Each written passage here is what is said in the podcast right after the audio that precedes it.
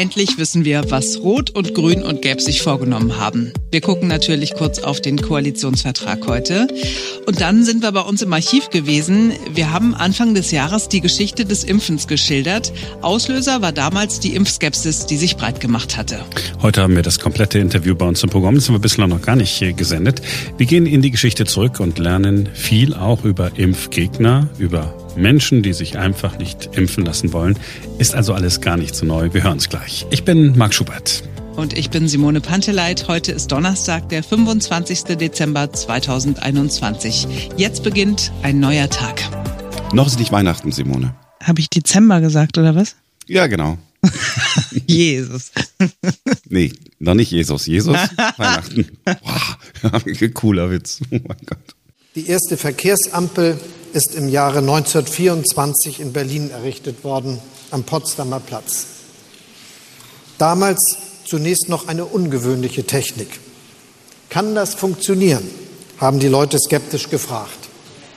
Heute ist die Ampel nicht mehr wegzudenken, wenn es darum geht, die Dinge klar zu regeln und für die richtige Orientierung zu sorgen. Mein Anspruch als Bundeskanzler ist es, dass dieses Ampelbündnis eine ähnlich wegweisende Rolle für Deutschland spielen wird. So hat Olaf Scholz die Revolution angekündigt. Ja, ein bisschen blöd ist schon. Erst habe ich gedacht, ach mein Gott, was für eine merkwürdige Idee. Und dann habe ich nachgeguckt, was stimmt das überhaupt, was er da so erzählt hat? Ne? Ist die wirklich aus dem Jahr 19 und so, ne? Mhm. Und es stellt sich raus, die Ampel vom Potsdamer Platz, ja, war eine Ampel, ähm, aber es gab kein Gelb.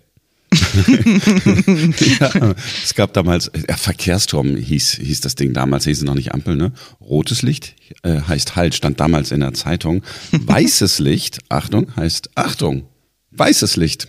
Mhm. Und grünes okay. Licht. Bei weißem Licht, äh, die Wagenführer haben die Verpflichtung, in diesem Moment sich zur sofortigen Anfahrt bereit zu halten. Und grünes Licht war dann eben äh, freie Fahrt. also gut. Können jetzt nicht von einem Fehlstart sprechen, äh, nur weil Nein. die Farben damals noch nicht perfekt waren für eine politische Ampel. Ich gebe es jetzt so. Hm. Ja, schon eher nach Fehlstart hat ausgesehen, was die Ampelkoalitionäre inklusive Olaf Scholz in den vergangenen Wochen in Sachen Pandemie gesagt bzw. auch nicht gesagt haben. Das war gestern anders. In den ersten vier Minuten der Ampelpressekonferenz ging es nur um Corona. Impfen ist der Ausweg aus dieser Pandemie. In Einrichtungen, in denen besonders vulnerable Gruppen betreut werden, sollten wir die Impfung verpflichtend machen. Eine Ausweitung dieser Regelung bleibt zu prüfen. Ja, und der Krisenstab im Kanzleramt, den die neue Koalition einführen will, ist ja genau das, was Experten schon lange gefordert haben. Virologe Klaus Stör hat immer wieder auch hier bei uns im Interview gesagt, so eine dauerhafte Expertenrunde, nicht nur mit Virologen besetzt, müsste es geben. Das kommt jetzt.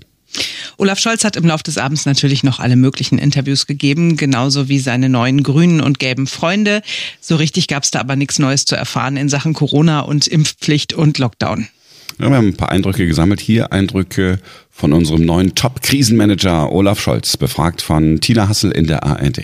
Jetzt findet diese Regierungsbildung in der, in der Pandemie statt. Und während der Pandemie war bis Ihnen, das war zumindest der Eindruck, von vielen nicht so viel zu hören. Wie kam das? Ich habe sehr klar gesprochen, öffentlich an dem Ort, in dem in der Demokratie gesprochen wird, nämlich im Deutschen Bundestag.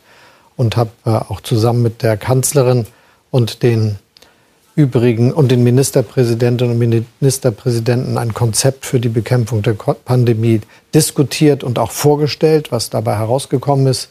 Das sind zwei ganz wichtige Wortmeldungen gewesen an der richtigen Stelle.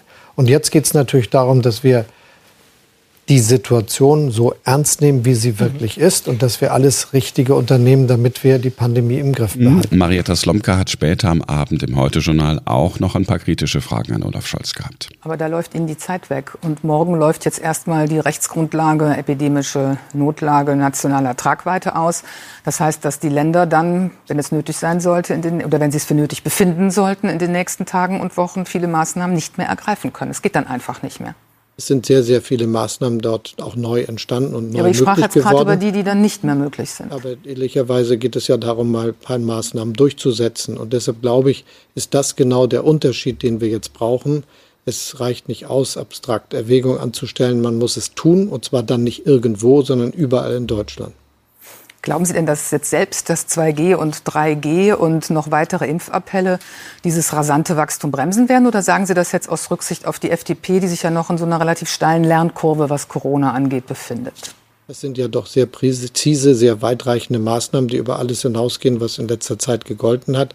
Und vor allem, wenn sie überall umgesetzt und realisiert werden, dann hat das einen massiven Effekt. Aus meiner Sicht muss man aber deshalb ja auch der Krisenstab die Lage regelmäßig beobachten und daraus die notwendigen Schritte ableiten. Und es darf niemals jemand gegen, der sagt, irgendwas geht nicht. Wenn es notwendig ist, muss es getan werden.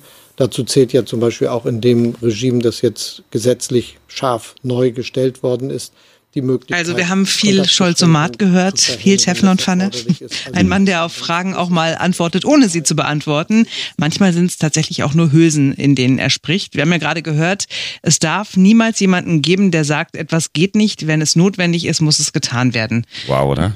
genau. Ja, Marietta Slomka fragt ganz konkret und dann kommt dieser Satz. Bewusst wissen wir nicht, von wem und was Scholz hier spricht. Es ist total hohl, soll aber wohl sagen, ich setze mich am Ende schon durch. Äh, die Frage war übrigens, glauben Sie an 2G und so weiter? Jetzt könnte man sagen, ja, man muss ja kein toller Interviewpartner sein und kann trotzdem gut regieren. Oder wir sagen, man darf doch auch mal ausweichend antworten. Wichtiger sind die richtigen Entscheidungen zu treffen. Oder wir sagen, ja, dieser Olaf Scholz ist so schnöd im Auftritt, man möchte einschlafen. Ist doch klar, dass die Deutschen ihn zum Kanzler wählen wollen. Haben wir jetzt alles gesagt? Wollten wir aber nicht sagen. Wir sollten das Schlusswort ähm, jemandem überlassen, ja, der dem Olaf Scholz gestern die Absolution erteilt hat. Also ohne dessen Sünden jetzt genau zu benennen. Wir hören eine liberale Segnung, vor der man sich auch ein bisschen fürchten kann, wie ich finde. Wir haben während der Verhandlungen Olaf Scholz neu kennengelernt. Vor allen Dingen aber haben wir seine innere Haltung erlebt. Um es mit Egon Barth zu sagen, Olaf Scholz verfügt über ein inneres Geländer, um aus einer klaren Werthaltung heraus dieses Land nach vorne zu führen und weit mehr Menschen zu repräsentieren, als nur sozialdemokratisch, grün oder liberal gewählt haben. Und deshalb wird Olaf Scholz ein starker Bundeskanzler der Bundesrepublik Deutschland sein. Die Geschichte des Impfens ist eine Erfolgsgeschichte der Menschheit. Das kann niemand bestreiten. Aber genauso lange es das Impfen gibt, gibt es auch Impfmuffel, Impfskeptiker, Impfgegner und Impfverweigerer. Teilweise auch Impfgegner, die mit Halbwahrheiten operieren. In einem Feature Anfang des Jahres haben wir die Geschichte des Impfens erzählt, zusammen mit Professor Volker Hess. Heute gibt es bei uns das ganze Interview, das wir damals geführt haben. Volker Hess lehrt und forscht am Institut für Geschichte der Medizin und Ethik in der Medizin der Charité. Es lohnt sich wirklich, sich das nochmal komplett anzuhören. Schönen guten Tag, Herr Professor Hess. Wunder, einen wunderschönen guten Tag, Herr Schubert. Wir wollen heute übers Impfen reden. Wir haben in den vergangenen Wochen und Monaten ganz viel über den aktuellen Stand in Sachen Impfungen erfahren. Ähm, wir haben uns überlegt, wir wollen mal gucken, wann hat das Impfen eigentlich angefangen? Wie, wie funktioniert das alles? Und natürlich als allererstes guckt man als perfekter Journalist mal bei Wikipedia nach. Und da steht, dass das äh, Impfen ist, ist uralt. Die Chinesen haben äh, schon geimpft. Das kann doch nicht sein. Hm, doch, also sagen, es gibt kein Datum, bei dem das Impfen eingeführt wird, aber es gibt Beobachtungen und die sind sozusagen aus der Volks, kommt aus der Volksmedizin, äh, dass man sehr früh im, im, in China, im, im, ostasiatischen, aber auch im kleinasiatischen Raum äh, bei äh, Pocken übergeimpft hat. Also man hat bestehende Pocken, bei bestehenden Pocken, um die Kinder zu schützen, die absichtlich infiziert, solange es im Sommer, wenn die, wenn die Kinder gut sozusagen gesund waren, wenn, wenn sie wohl auf waren, dann hat man die gewissermaßen absichtlich krank gemacht. Und hatten die denn damals schon Nadeln? Ja, Sie dürfen sich das nicht vorstellen mit so einer Injektion, dass die in den, in den Muskel gespritzt wird, sondern die, das war äh, wie die Pockenschutzimpfung auch später. Man hat ein, ein, ein, ein kleines Messerchen genommen und sozusagen die, so eine Pockenpustel aufgeritzt, die Lymphe, also diese Flüssigkeit mit dem Messer auf den anderen Arm oder das andere Bein übertragen durch einen kleinen Hautritz. Und dann hat sich dort wenige Tage drauf eine Pustel gebildet und die sozusagen eine milde Form der, der Krankheit ausgebildet.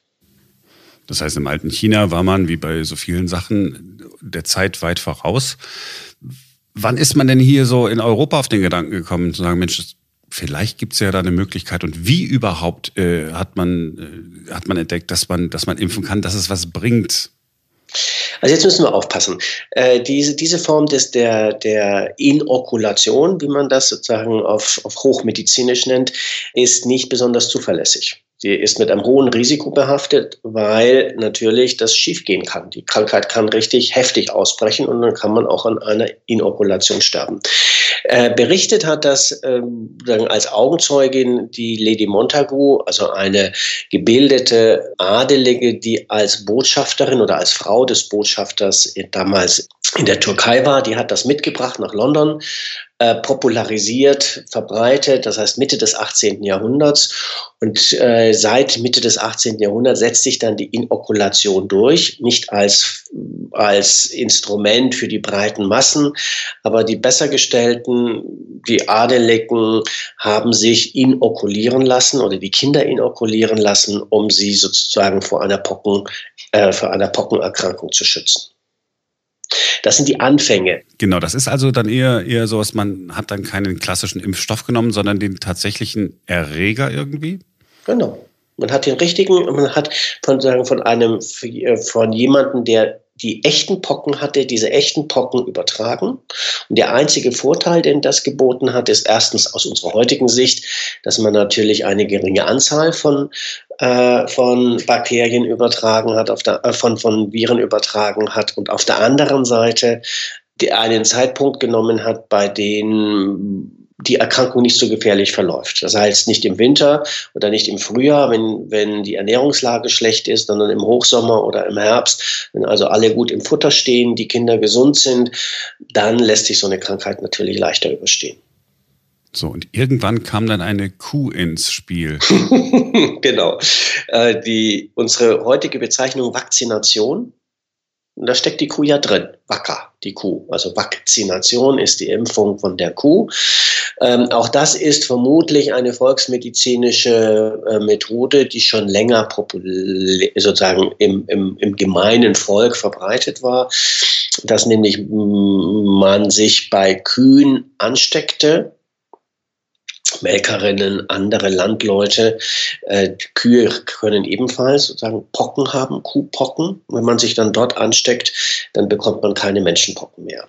Beobachtet hat das unter anderem britischer Arzt, jetzt muss man aufpassen, eher ein Praktiker, also kein akademisch gebildeter Arzt. Edward Jenner äh, ist, ist ein, ein, ein Landarzt, handwerklich ausgebildet. Der hat das beobachtet sozusagen systematisiert, dann Versuche unternommen an Nachbarskindern, an seinem eigenen Sohn und auf die Art und Weise festgestellt, dass dieses Verfahren, dass man also von Kühen die Lymphe überträgt auf Kinder, eine bessere Methode ist als die Inokulation. Das ist Ende des 18. Jahrhunderts, 1797 ungefähr. Und das wird unglaublich schnell dann popularisiert, verbreitet und setzt sich innerhalb von vier, fünf Jahren durch. Also könnte man da sagen, eigentlich auch eine sehr, sehr schnelle Impfstoffentwicklung, wenn man es so sagen wollte. das ist, also Impfstoffentwicklung ist jetzt, ist ja natürlich sehr hochgestochen. Sagen wir mal so, es ist ein natürlicher Stoff, der verwendet wurde. Also ist das ein Dual Use, würde man heute modern sagen. Man hat also einen, einen natürlichen Stoff, den man für einen anderen Zweck heranzieht. Die Probleme, die wir heute haben, wenn wir an Transport von, von solchen Impfstoffen denken, gab es damals auch. Man konnte diese Lymphe das hat noch 50 Jahre gebraucht, nicht trocknen, nicht sozusagen eindampfen und dann transportieren, sondern man hat die Kinder transportiert. Also man hat die, die, ein, ein vakziniertes Kind, solange die Pusteln da waren, mitgenommen, sozusagen zum nächsten äh, Station, zur nächsten Impfstation und dann von den Pusteln dieses Kindes dann weiter geimpft. Also sozusagen waren einzelne Menschen diejenigen, die es weiter transportiert haben, in ihren Körpern drin. In den Körpern drin. Es gibt wunderbare Karikaturen aus der Zeit, in der man so schön sieht, wie dann diesen, diesen Menschen die, die Kuhhäupter aus den Armen wachsen, weil man natürlich einen tierischen Stoff, also das ist Karikaturen, äh, und Impfgegnerschaft ist kein neues Phänomen, das gab es damals schon. Also diese Kuhhäupter aus den Körpern wachsen weil man diesen tierischen Stoff überimpft hat. Wann hat es denn so diese erste Impfung gegeben, die so ähnlich funktioniert wie das, was wir heute unter einer Impfung verstehen. Jetzt, ja, ich kann mich noch erinnern, als Kind gab es mal die Schluckimpfung, okay, aber so mit so einer Spritze, so ganz normal, dass sich jemand hingesetzt hat und gesagt hat, okay, ich nehme es jetzt nicht einfach aus irgendeinem anderen Körper raus und guck mal, was passiert, sondern ich setze mich so richtig hin und entwickle einen echten Impfstoff. Wann war das? Äh, das ist etwas, was wir heute gar nicht als Impfung im engeren Sinne verstehen. Äh, das äh, sagen Ende des 19. Jahrhunderts entwickelt, entwickeln Behring, Ehrlich und Kitasato ähm, ein Diphtherie-Antitoxin. Das ist kein Impfstoff im modernen Sinne. Also es ist kein Stoff, der den Körper stimuliert, Antikörper zu bilden, sondern das sind Immunglobuline, würden wir heute sagen. Die gewinnen also aus dem Serum immunisierter Tiere ein, ein, ein hochkonzentriertes Eiweiß, diese Immunglobuline, die sie dann diphtherieerkrankten Kindern spritzen. Da kommt dieses Spritzen ins Spiel. Also man injiziert das, in, damals in, man injiziert das in die Blutbahn und heilt damit oder rettet die Kinder vor dem Tode. Das, was wir heute kennen als, als aktive Impfung, wir reden ja jetzt, das ist die sogenannte passive Impfung. Die aktive Impfung, wie wir sie jetzt beim, ob das RNA-Impfstoffe sind oder ob das abgeschwächte Viren sind, wie bei dem, wie bei dem, dem Impfstoff von AstraZeneca, die werden eigentlich zuerst entwickelt in Paris von, von, vom Institut Pasteur oder damals von Louis Pasteur selber, äh, der über sagen, eine Staffel von Tierpassagen abgeschwächte äh, Erreger ähm, gewinnt. Ob, ob das nun Bakterien sind oder ob das Viren sind, also über die Tierpassagen im Prinzip die Kuh ins Labor gebracht und als Modell installiert. Also statt dem Kuhstall verschiedene andere Tiere, in denen, denen die Viren oder die Erreger abgeschwächt werden. Und auf die Art und Weise gewinnt man dann den Impfstoff. Also klingt alles so, so, so ein bisschen nach Steinzeit. Da sind so viele Tiere irgendwie äh, noch mit im Spiel.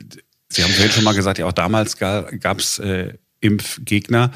Wie sicher waren denn diese Impfstoffe damals? Und das hängt von der Impfung ab, genauso wie heute. Die klassische Vakzination, also diese erste Impfung von Jänner entwickelt, ist, wenn Sie so wollen, der, der Turbotreiber für die Statistik.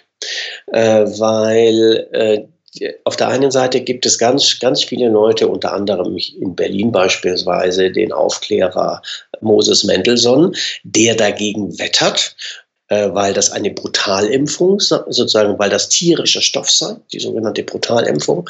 Also es wird, wird gegen diese, gegen diese Impfgegnerschaft, gegen diese erste, äh, wird Statistik dagegen gesetzt. Das heißt, man zählt, das wird, die Impfung wird implementiert über die erste Anfänge einer, wenn man so will, staatlichen Gesundheitsverwaltung. Man beauftragt die Amtsärzte, das in ihren Distrikten durchzuführen. Man führt Listen und man, man aggregiert diese Listen dann durch große Zahlen und kann bereits sagen 1802, 1803 sehr plausibel machen, dass diese Impfung richtig gut ist, dass sie richtig schützt, dass sie diesen Killer, die Pocken quasi auf Null, die Infektionszahlen auf Null reduziert. Da klappt das wunderbar. Es gibt andere Impfungen, äh, da ist das, sind die Zahlen äh, nicht so dramatisch äh, überzeugend. Das hängt immer ein bisschen davon ab, wie, wie gefährlich eine Erkrankung ist. Ein schönes Beispiel ist die Kinderlähmung. Das ist eigentlich eine Erkrankung, die für den größten Teil der Bevölkerung harmlos ist. Das heißt, das, was wir als, heute als, als Schreckensbild der Kinderlähmung kennen, mit diesen spastischen Lähmungen, bekommt ja nur ein ganz, ganz kleiner Teil der Erkrankten.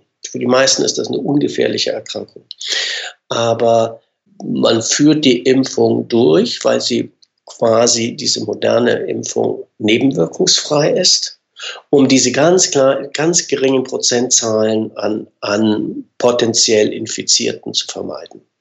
Das ist diese, sagen, die, die Ratio, die hinter den Impfungen steckt. Also Sie haben gerade äh, gesagt, okay, damals konnte man schon äh, anhand der Statistik belegen, guck mal, diese Impfung wirkt, hier werden Menschenleben gerettet. Selbst wenn es ein Risiko gibt, ist das eigentlich zu vernachlässigen. Trotzdem hat es aber auch in der Geschichte des Impfens erfolgreiche Impfungen gegeben und plötzlich auf einmal hieß es, oh mein Gott, der Autismus von Kindern kommt durch diese oder jene Impfung. Woher, woher kommt denn das dann? Gibt es dann zwischendurch wissenschaftliche Erkenntnisse oder geht zwischendurch mal mit irgendeinem Impfstoff was schief oder woran liegt es, dass das dann plötzlich aufkommt? Für das Deutsche Reich oder für den deutschen Sprachraum gibt es sehr schöne Untersuchungen, die zeigen, dass das im 19. Jahrhundert sich sozusagen regional und sozial bald. Das sind bestimmte Konstellationen. Das ist ganz, ganz viel zu finden im württembergischen Raum, äh, ganz viel äh, hohe, hohe sozusagen Impfgegnerschaft gibt es im Raum sozusagen um Halle, Wittenberg. Äh, das hängt ein bisschen zusammen und dann assoziiert sich das mit mit Antivivisektionismus, das heißt mit Menschen, die ganz heftig sozusagen für den Tierschutz gegen Tierexperimente äh, streiten. Äh, dieser Dreiklang, also Pietist, also frömmel, frömmelnd, antivivisektionistisch und Impfgegnerschaft.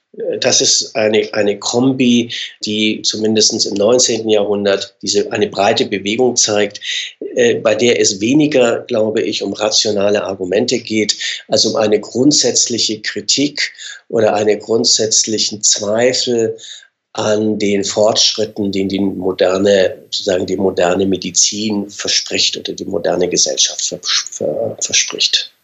Ist das auch möglicherweise der Grund, dass ähm, Eltern heutzutage davon doch so, so, so einen Nachhall spüren und unsicher sind, ob sie ihr Kind impfen lassen sollen? Ich bin 1970 geboren. Meine Mutter hat jede Impfung äh, mitgemacht, nicht weil sie unkritisch ist, sondern weil sie einfach wusste, wie alle äh, damals, das kann das Leben meine, meines Kindes retten. Heute ist es auch modern zu sagen, ja, ich bin mir nicht so sicher, ob ich es will es ist schon assoziiert mit dieser, äh, also mit der Vorstellung, dass die Infektionskrankheiten die Immunlage der Kinder stimu sozusagen äh, stimulieren. Also die durchgemachte nach dem Motto, was dich nicht umbringt, macht dich stark.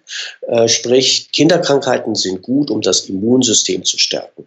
Das lässt sich schwer entkräften. Dafür gibt es auf der einen Seite keine, sozusagen keine schlagenden Belege, auf der anderen Seite lässt sich dieses Argument auch nicht, äh, sozusagen nicht entkräften.